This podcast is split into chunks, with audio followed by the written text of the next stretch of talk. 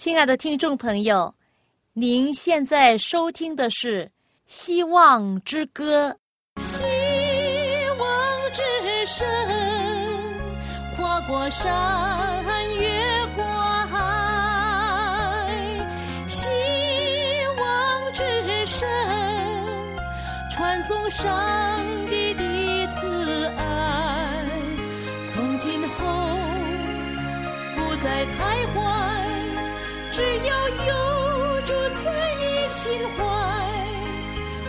今后不再是我应有主赐给的希望。各位听众您好，我是肖阳，很高兴我们又到《希望之歌》的节目时间，欢迎您。大家好，我的名字叫晶晶。晶晶，您记得？前两天晚上，我们讲过一个故事哦，这故事很感人，就讲到一个年轻人，那他的名字叫什么？记不记得？他叫 William Borden。啊，William Borden 呢，他是一个英国人哈，这个完全献身给上帝、毫无保留的年轻人，他很年轻就认清自己应该侍奉上帝。很年轻就把自己的生命交托给上帝了。那在很久以前，大概是一百年前，哈，就是一九零四年，他才十六岁哦。他是很富有还是很穷啊？很富有。对，对了，他很有钱。那他十六岁的时候呢，就高中毕业。那他爸爸给他什么礼物啊？给他。环人世界的一个票，对，一张票。那时候还没有飞机，也没有呃火车是环游环游世界。那环游世界的方法呢？的交通工具呢，只能够是怎么样？搭船。对，只能够坐船来环游世界。那那时候呢，他爸爸就给他这个礼物，就让他环游世界。那当时呢，他就旅游到很多地方，比如说亚洲啊，还有呢，欧洲啊，中国对呀，中国啊，啊，东南亚地区啊，泰国啊，有去埃及吗？有，他都去了很多国家。到时候呢，他看到很多受苦的人，那时候啊，人很贫穷，很多痛苦。他当时呢，看见人。这么多的痛苦，他的心里呢负有重担。那时候开始，他的生命不再一样。他在途中呢就写信回家说：“我要献身给上帝，将来呢要去国外做传道的工作。我现在就要做准备。”同时呢，他在他的圣经的背后呢写了几个字，这几个字是什么？毫无保留，对，毫无保留，就是他所做的事是毫无保留。然后过了一年，就是一九零五年呢，他在耶鲁大学读书的时候，他的同学注意到他跟其他人很不同。其中呢，有同学这样写道：“他在学校属灵的智慧无人可比。”他已经完全的献身给耶稣基督。他在学校里面呢，就是在耶鲁大学的校园里面，发起了早上晨祷，就是早上祷告小组。这小组呢，普遍了全校园。他而且呢，也创立了耶鲁大学希望使命施工。这施工呢，是专门为帮助那些呃酗酒的人，还有孤儿。寡妇和残废的人。他二十五岁时，他感觉到上帝在呼召他，他成为了传道士，到中国去。对，那目标在前面，绝不动摇。那他在去中国的路上呢，又在他的圣经的最后一页写了几个字，这几个字是什么呢？绝不后退，对，绝不后退。他是一个非常有决定的人，有目标的人，有意向的人。他在去中国的路上也是坐船去的。那他经过埃及的时候，他就停留在埃及，先学习阿拉伯文。但是很不幸哦，在埃及的时候，他染上了脑膜炎。那时候的脑膜炎真的是不能医治好，所以呢很严重哦。在一个月之内，二十五岁的他就去世了。哇，当时啊，几乎在美国每一样的报章都描写他的死是不是时候的死。那 William Borden。是不是不是时候的死？是不是很浪费了呢？按他自己来说啊，不是浪费，因为他的目标非常清楚，他已经活了上帝要他活的生命。他死是一位快乐的人，他的生命已经交托给上帝，生与死都在上帝的旨意之中。他在死之前，在他的圣经中又写了几个字，是什么字呢？绝不后悔。对，绝不后悔。他一生的目标非常清楚，在上帝里他是什么样？他是毫无保留，绝不后退，绝不后悔。对他上路了，去他要去的地方，他就绝不后退。然后呢？最后，他无论做什么，绝不后悔，因为他的目标、他的意向非常清楚。这样的年轻人真的是我们学习的榜样。原来呀，什么是生命的目标？答案就是：我们是为与上帝同在、永远的同在而被造。那上帝造了我们，我们也是。为他而造，为他而活，没有真正的目标呢，我们的生命就不会有真正的意义。其实啊，最主要的呢，我们的生命的内容是什么？我们的目标是什么？在圣经里面有一句很奇妙的话，这样告诉我们：《哥林多前书》四章十八节说。原来我们不是顾念所见的，乃是顾念所不见的，因为所见的是暂时的，所不见的是永远的。谢谢，真的，这告诉我们是什么样的生命目标？我们不见的才是永恒的，是我们要盼望的。如果我们见到就不需要盼望了，所以呢，我们的信心要看见那个不能见的东西，因为所见的都是暂时的，所不见的是永恒的。好，现在我们来听一首歌，这首歌的歌名叫《生命内容》。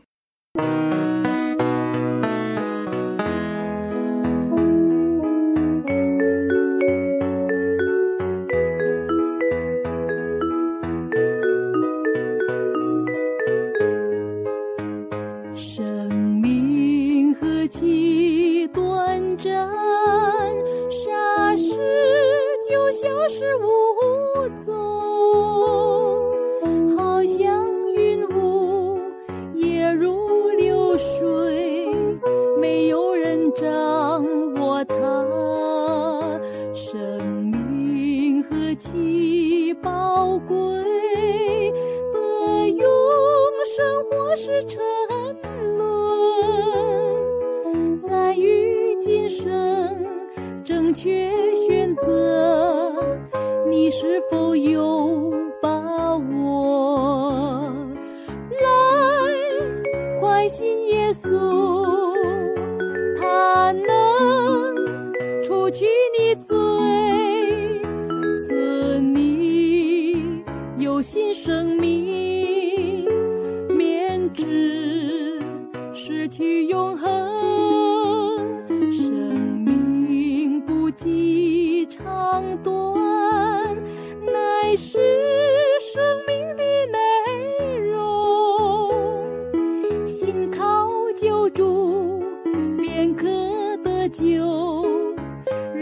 就有意义。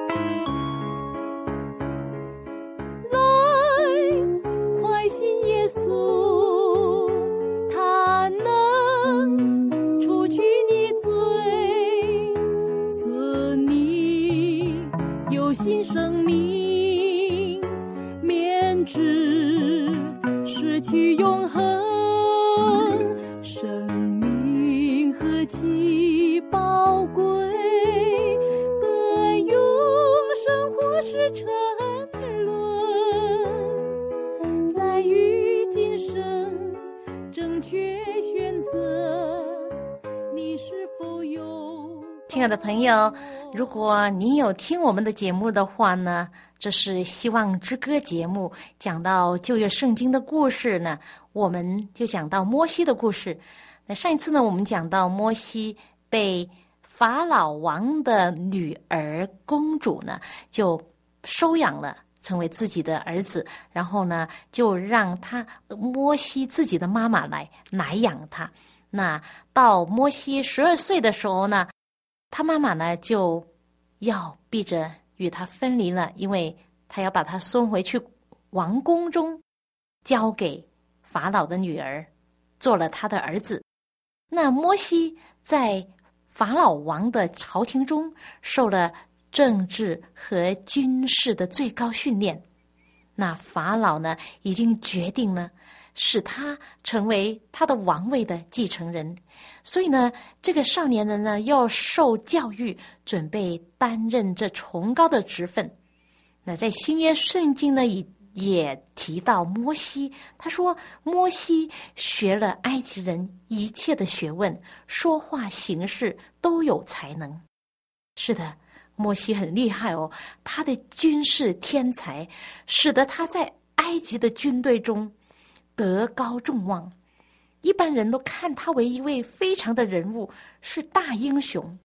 在这里呢，我们想到魔鬼撒旦的计划失败了，因为埃及王所下的要杀死一切希伯来人，就是以色列人的男婴孩的命令，在上帝的掌管之下。恰好训练并教育了上帝子民将来的领袖，就是这位摩西了。以色列的长老们曾经得到上帝天使的教导，知道呢，他们蒙救赎的日子已经近了，并知道上帝呢，就是上帝所要用来成就这事的人。同时呢，也有天使指示摩西。叫他知道，上帝已经拣选了他去解除他的子民的束缚。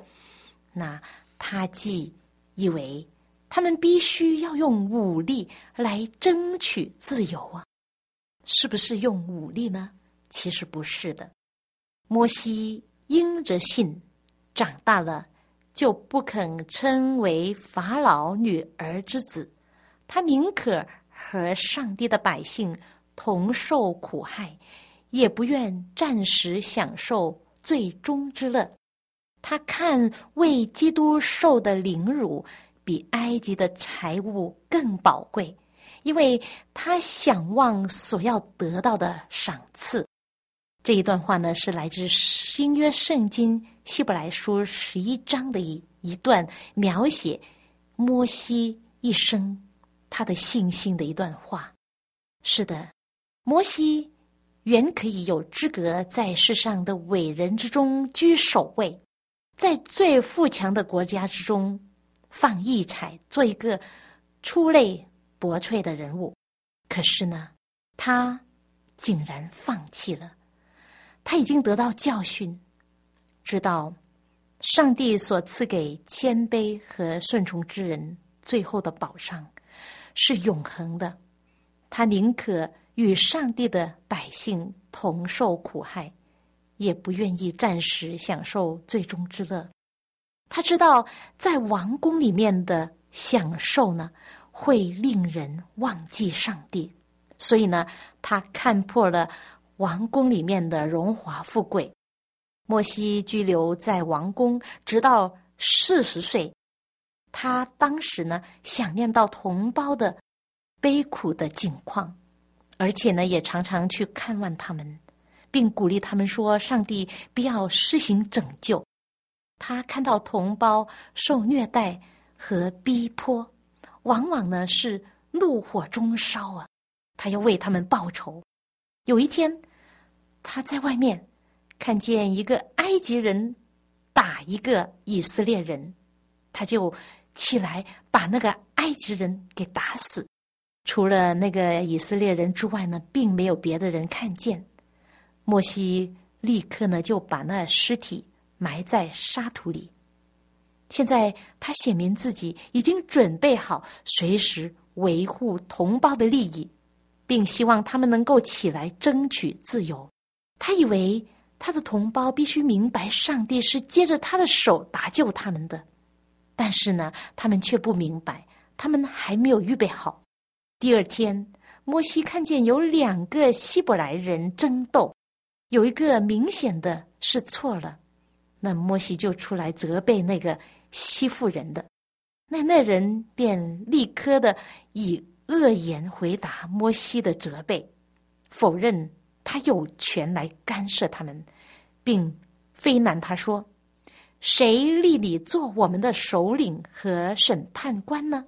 难道你要杀我，像杀那埃及人吗？摩西还以为没有人知道，谁知道整件事情很快呢就给埃及人知道了，而且不久呢就夸大的传到了埃及王的耳中。人把这件事报给王，他们说啊，这件事情。关系重大，说摩西有率领以色列人反抗埃及人的可能，他有推翻政府、自立为王的野心。如果让他存在的话，国家就不安全了。法老王这时候立时的决定，必须要把摩西处死。摩西就看出自己的危险，就逃到了别处。上帝指引。摩西的道路，使他得以往旷野去，就是一个叫米甸的地方。在那里呢，他得以住在一个人的家，叫做叶特罗。这叶特罗呢，是米甸的族长和祭师，他也是敬拜上帝的人。过不久，摩西就娶了他的一个女儿为妻，他在这里为他的岳父做工。看守他的羊群，一共居住了四十年这么长。摩西杀埃及人这件事，其实呢是犯了上帝的诫命了，也犯了他列祖常常犯的同样的错误，就是擅自把上帝所已经应许做的工作揽到自己的手中。上帝的旨意呢，原不是像摩西所想象的这样。是要借着武力来拯救他的子民，不是的，乃是要借着上帝自己的大能，好叫荣耀归于上帝，而不是人。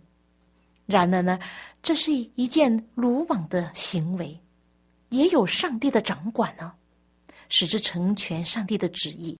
那当时呢，因为摩西还没有准备好担任上帝这吩咐他。重大的责任，他还要学习，学习他先祖们所学过的信心的教训，就是不要依靠人的力量和智慧，只单单依靠上帝的能力来成全上帝的应许。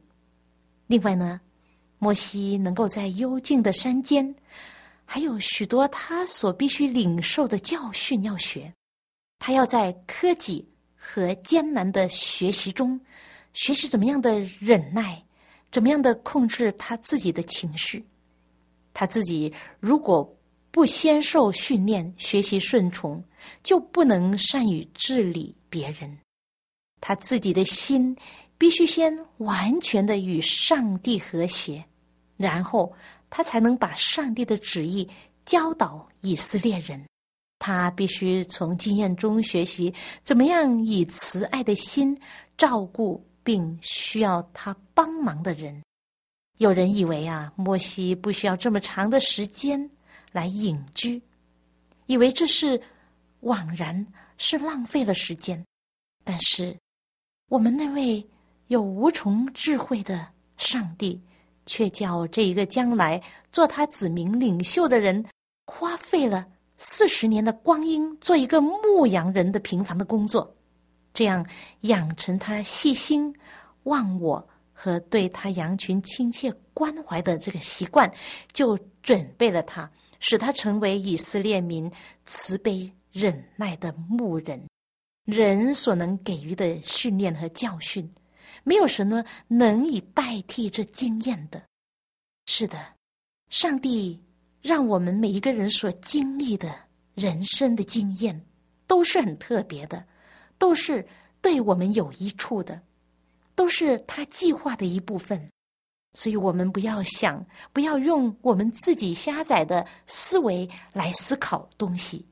就好像刚才在前面那个故事，就是 William Borden 的那个故事，这么年轻的一位年轻人，二十五岁就失去了生命，而且他的一生是这么的忠心，这么的可贵的一位年轻人，就这样没有了，生命如此的短暂。不过。生命的内容才是人活着的意义。上帝给予摩西的重任也是这样。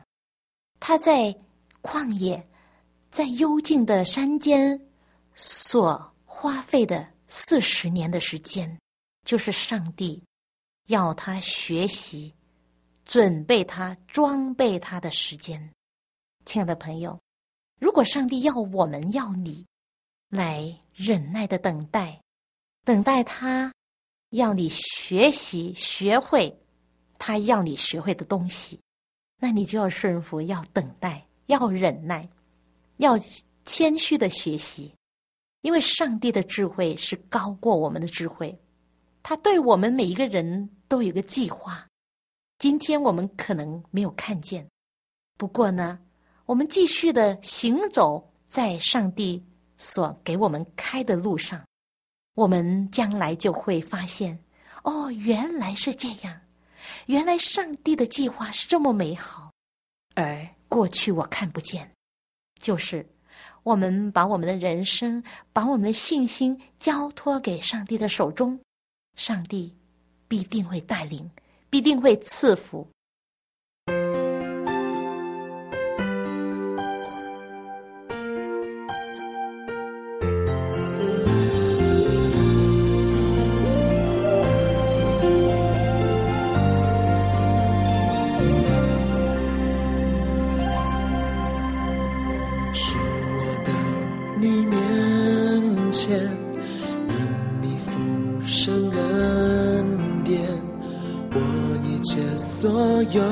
都属于你。每当我跌入痛苦深渊，你的心事是我唯一冠冕。是我到你面前，因你自容笑。中我的找安慰。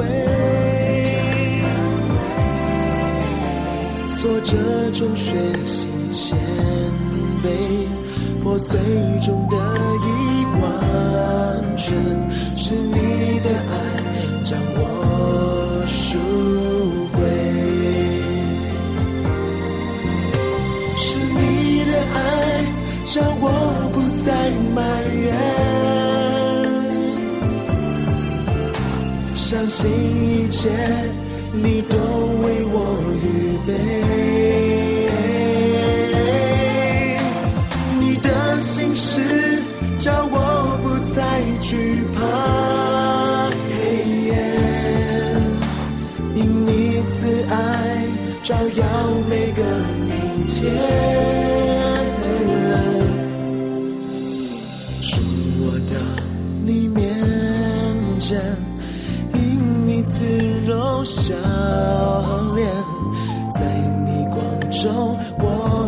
找安慰。挫折中学习谦卑，破碎中得以完全，是你的爱将我赎回。